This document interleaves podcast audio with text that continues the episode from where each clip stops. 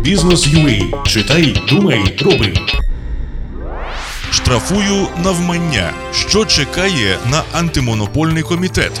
Антимонопольний комітет єдиний, хто може встановлювати розмір штрафів за порушення конкурентного законодавства. Суд, звісно, може скасувати це рішення і відправити питання на перегляд знову ж до комітету. Та й як взагалі встановлюється сума стягнень, невідомо. Що з цим робити, розповідає Лана Сінічкіна, партнер Arzinger Law Office.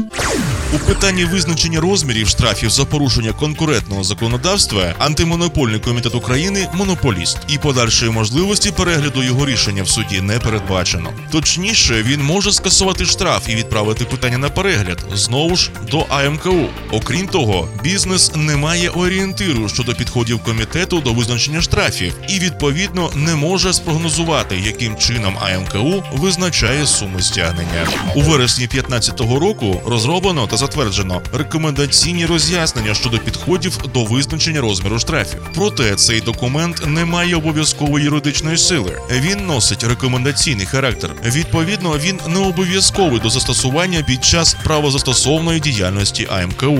Судові прецеденти показують. Суд, що й не дивно з огляду на юридичний статус документа, не бере до уваги аргументи бізнесу щодо невідповідності розрахунку штрафів його положення. Маємо ситуацію, коли суб'єктам господарської діяльності на практиці легше шукати порозуміння з представниками АМКУ, аніж звертатися до суду в законний спосіб. Через це комітет Верховної Ради України з питань економічної політики ще 19 березня 2015 року вніс до парламенту законопроект номер 2431, щоб усунути подібні ситуації і демонополізувати відповідні повноваження АМКУ. Законопроект одразу знайшов підтримку бізнесу. Він містить два основні прогресивні положення, направлені на імплементацію в Україні європейських стандартів у сфері конкуренції. Перше стосується затвердження методичного документа із визначення розміру штрафів. Відповідно до законопроекту, цей документ повинен бути затверджений нормативно-правовим актом АМКУ. В результаті він стане частиною українського законодавства і буде обов'язковим для застосування під час визначення сум штрафних санкцій. Друге ключове положення наділяє господарські суди повноваженнями переглядати рішення АМКУ, не лише скасувати або підтвердити розмір штрафу, але й зменшити або збільшити його. Це мінімізує корупційний елемент у разі звернень до МКУ у неофіційному порядку.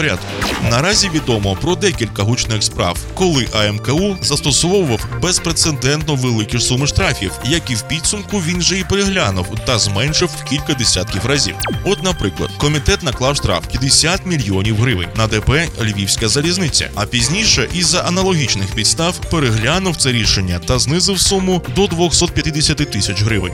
Різниця більш ніж в 500 разів викликає подив щонайменше, але обидва штрафи у межах чинного законодавства. Тоді як і тепер воно передбачає лише верхню межу санкції і жодного формального обов'язкового порядку визначення її конкретного розміру.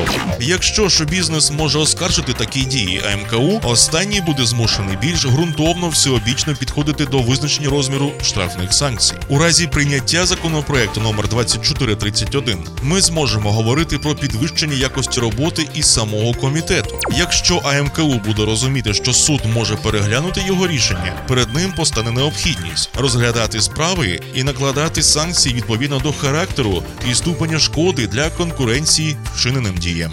Та боротьба з сірими схемами, бажання бізнесу вести справи чесно і відкрито це не єдині причини необхідності прийняття законопроекту. Угода про асоціацію між Україною та Європейським Союзом вона накладає на державу відповідні зобов'язання. Одне з них передбачає судовий перегляд санкцій чи заходів, винесених антимонопольним комітетом України.